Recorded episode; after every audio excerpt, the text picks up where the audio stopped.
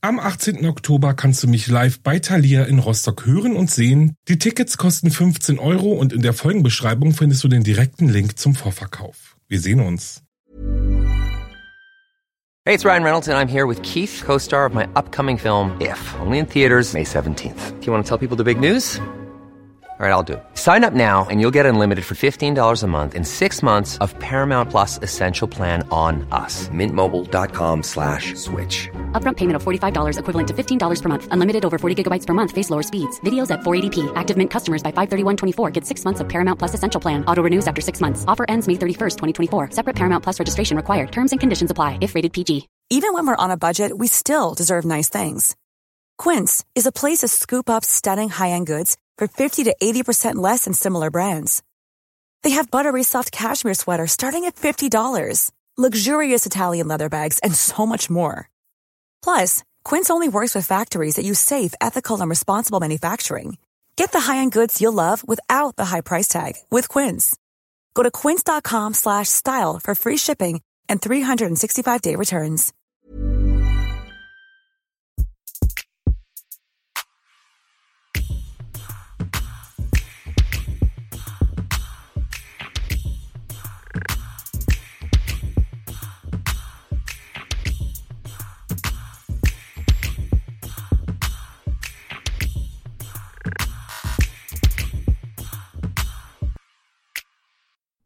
Hallo und herzlich willkommen bei Wahre Verbrechen.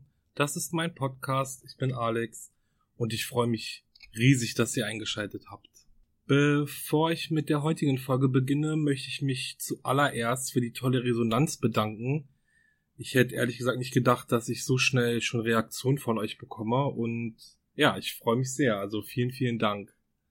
Der Fall, den ich euch heute vorstelle, ereignete sich im Jahre 1892 und es geht um einen Doppelmord, der vor allen Augen geschehen ist und den irgendwie doch keiner mitbekommen hat.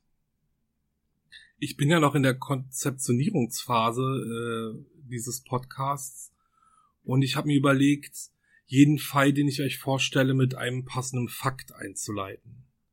Das heißt, heute geht es um einen Doppelmord, Interessant ist also erst einmal, was ist überhaupt ein Mord und wann ist ein Mord ein Mord? Die Erklärung findet man im Strafgesetzbuch. Hier wird der Mord im Paragraph 211 geregelt und dieser besagt im Absatz 1, der Mörder wird mit lebenslanger Freiheitsstrafe bestraft. Absatz 2, Mörder ist, wer aus Mordlust zur Befriedigung des Geschlechtstriebs aus Habgier oder sonst aus niederen Beweggründen, heimtückisch oder grausam oder mit gefährlichen Mitteln oder um eine andere Straftat zu ermöglichen oder zu verdecken, einen Menschen tötet. Eine Bestrafung wegen Mordes ist nach tatstrafrechtlicher Auslegung von zwei Voraussetzungen abhängig. Erstens, der Täter muss vorsätzlich einen anderen Menschen getötet haben. Das heißt, der Täter hat bewusst und äh, fest entschlossen gehandelt und zweitens eines der sogenannten Mordmerkmale verwirklicht haben. Also aus Mordlust getötet, Habgier und so weiter. Ist beides gegeben, muss die Tat dem Wortlaut des Gesetzes dann zwingend mit lebenslanger Freiheitsstrafe bestraft werden. So viel dazu. Ich beginne dann jetzt mal mit meinem Fall. Die am 19. Juli 1860 geborene Lizzie Borden ist 32 Jahre alt, als einer der bekanntesten Morde der amerikanischen Geschichte verübt wurde. Lizzies Mutter starb, als sie gerade einmal zwei Jahre alt war, und sie wurde fortan überwiegend von ihrer älteren Schwester Emma großgezogen. Mit ihrem Bruder William Borden hatte die Familie schon lange keinen Kontakt mehr. Andrew Borden, Lizzies Vater, heiratete neu und so wurde Abby Durfee ihre und Emmas Stiefmutter. Lizzie, lockiges Haar und schöne große Augen, arbeitete auf Wunsch des Vaters als Sonntagsschullehrerin und hasste es. Ihr Vater verbot ihr den Kontakt zur vornehmen Gesellschaft und gebot ihr, sich lediglich für die Kirche einzusetzen. Lizzie aber, die weiß, wie wohlhabend ihre Familie doch ist, hält das einfache Leben, zu dem ihr Vater die Familie drängt, kaum aus. Sie möchte endlich wie die Reichen leben, auf hochrangige Partys gehen und sich endlich der feinen Gesellschaft anschließen. Am Donnerstag, den 4. August 1892, war ihre Schwester Emma aus. Ihr Onkel John Morse, der gerade zu Besuch ist, ebenfalls und Lizzie mit ihren Eltern und der Hausangestellten Bridget Maggie Sullivan zu Hause. Bridget geht es nicht gut, so sagt sie, daher legt sie sich nach getaner Arbeit ins Bett. Stiefmutter Abby ist im Gästezimmer, vermutlich um es für die Wiederkehr von John Morse herzurichten, und Andrew Borden hält ein Nickerchen im Salon. Und plötzlich waren zwei von vieren tot. Abbys Leiche wies insgesamt 18 Einstiche im Rücken auf und Andrew Borden wurde mit etwa 10 oder 11 Hieben getötet. Als die Polizei eintrifft, findet sie eine Axt, dessen Beil mit weißer Asche gereinigt wurde und geht davon aus, die Tatwaffe gefunden zu haben. Anhand der Tatortuntersuchung stellte sie ebenfalls fest, dass Abby Borden ungefähr zwei Stunden vor ihrem Mann Andrew starb. Bridget Sullivan beteuert, dass sie geschlafen habe und von den Morden nichts mitbekommen hat. Erst als sie Lizzie rufen hörte, ging sie ins Untergeschoss des Hauses. Und Lizzie? Diese sagte aus, sich während des Mordes an ihrer Stiefmutter im Untergeschoss des Hauses aufgehalten zu haben und von dem Mord nichts mitbekommen hat. Als ihr Vater ermordet wurde, befand sie sich angeblich in der Scheune im Garten. Zweites konnte die Polizei recht schnell widerlegen, denn die Scheune war so verstaubt, dass jeder, der in ihr gewesen war, Spuren hätte hinterlassen müssen. Eine Woche nach den Morden wurde Lizzie also verhaftet. Beweise gab es nicht, dafür eine Menge Indizien und ein Motiv. Lizzie soll dabei beobachtet worden sein, wie sie ein beflecktes Kleid verbrannte. Lackflecken, wie sie später aussagte. Und eine Verkäuferin erzählte der Zeitung, Lizzie habe einige Tage vor den Morden Zutaten für ein tödliches Gift eingekauft. Knapp ein Jahr nach ihrer Verhaftung stand Lizzie vor einem Geschworenengericht, welches rein aus männlichen Geschworenen bestand und plädierte auf unschuldig. Vertreten wurde sie von ihren Anwälten Andrew J. Jennings, Melvin O. Adams und dem ehemaligen Gouverneur George D. Robinson, welcher zu den damals besten und teuersten Verteidigern von Fall River gehörte.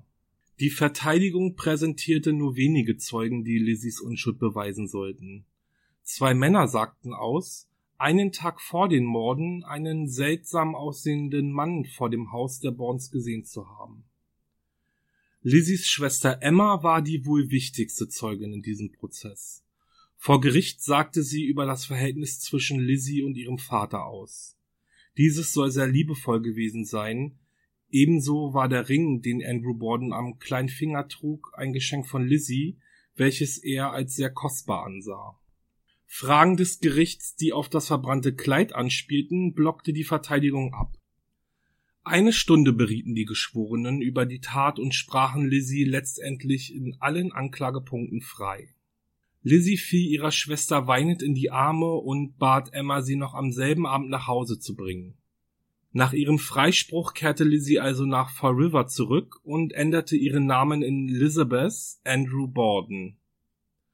Gemeinsam mit ihrer Schwester Emma bezog sie ein beeindruckendes Haus auf einem Hügel, welches sie Maplecroft nannten. Sie erbten rund 300.000 US-Dollar, was heute so circa 8 Millionen US-Dollar wären, und lebten fortan das Leben, von dem Lizzie schon immer geträumt hatte. Lizzie besuchte oft das Theater und umgab sich mit Schauspielern und Künstlern. Die Bürger von Fall River jedoch hatten Lizzie bis zu ihrem Tod geächtet und für schuldig erklärt. So waren die Schwestern also so etwas wie die Persona non grata von Fall River. Emma zog 1905 aus dem Anwesen aus und Lizzie lebte bis zu ihrem Tod am 1. Juni 1927 weiterhin in Maplecroft. Die Axtmorde von Fall River sind übrigens bis heute nicht aufgeklärt. Das war's. Ich würde sagen, ein typischer Code Case. Ich habe mir auch lange Gedanken darüber gemacht, ob Lizzie nun die Mörderin ihrer Eltern war oder ob es wirklich möglich ist, dass die Morde trotz ihrer Anwesenheit einfach so passieren konnten. Der Mord an Lizzies Eltern klingt irgendwie so eindeutig, aber ja, es fehlen einfach die Beweise. Ein Motiv hatte übrigens nicht nur Lizzie, so soll ihr Bruder William von deren Vater enterbt worden sein und zwischen ihrem Onkel und ihrem Vater soll es in der Nacht vor den Morden ordentlich gekracht haben. Ich finde, auf eine Art ist es irgendwie frustrierend, dass wir nie erfahren werden, wer jetzt nun Täter oder Täterin ist. Ähm, Lizzie hat die Tat bis zu ihrem Tod zumindest nie gestanden. Hm, ich habe jetzt noch ein paar weitere Facts zu dem Fall für euch. So hat zum Beispiel Lizzies Anwalt Andrew J. Jennings nach der Verhandlung die Axt gesichert, sowie einige blutige Kissenbezüge und diese dann in einer Badewanne auf seinem Dachboden gelagert. 2012 fand man diese gemeinsam mit einigen Akten zum Fall Lizzie Borden. Das Familienhaus der Bordens dient heute übrigens als Museum und so kann man zwischen 11 und 15 Uhr Touren buchen und ja, Fotos von dem Tatort machen. Und jetzt wird es richtig creepy. Das Haus dient sogar als Bed and Breakfast und so kann man heute sogar in Lizzies altem Schlafzimmer übernachten. Also, wie gruselig ist das denn? Ähm, ja, aber es gibt ja für alles einen Markt, sag ich mal. Und äh, trotz dessen, dass ich ja so crime-affin bin, würde ich mir da, glaube ich, keine Nacht buchen. Lizzie ist übrigens heute noch genauso populär wie 1892. So hatte sie zum Beispiel einen Auftritt in der fünften Staffel der Simpsons. Eine Oper wurde nach ihr benannt und eine amerikanische Spielzeugfirma brachte eine Puppe nach ihrem Abbild auf den Markt. Ich persönlich bin übrigens durch die TV-Serie auf Lizzie aufmerksam geworden. In dieser wird nämlich der Mord an ihren Eltern und ihr Leben nach dem Freispruch thematisiert. Und äh, aber während der Recherchen jetzt für diese Folge habe ich natürlich sehr schnell mitbekommen, dass die TV-Serie äh, schon ganz schön über die Stränge schlägt. Also keine Überraschung, sage ich mal. Ähm, so wird Lizzie zum Beispiel in der Serie als kaltblütige Serienmörderin dargestellt, die die halbe Kleinstadt auf dem Gewissen hat. Und hierfür gibt es keinerlei Anzeichen oder Beweise. So, dann war's das auch für heute. Und ich verabschiede mich, bedanke mich fürs Zuhören und freue mich, wenn ihr beim nächsten Mal wieder einschaltet. Vergesst nicht mir zu schreiben und lasst ein Abo da Folgt mir gerne auf Instagram. Da werde ich jetzt in den nächsten Tagen einfach mal ein paar Fotos zu, passend zum Fall ähm, ja veröffentlichen. Dann habt ihr auch mal ein Bild. Und ja, ich freue mich. Habt eine sichere Zeit bis zur nächsten Folge. Bis zum nächsten Mal. Ciao.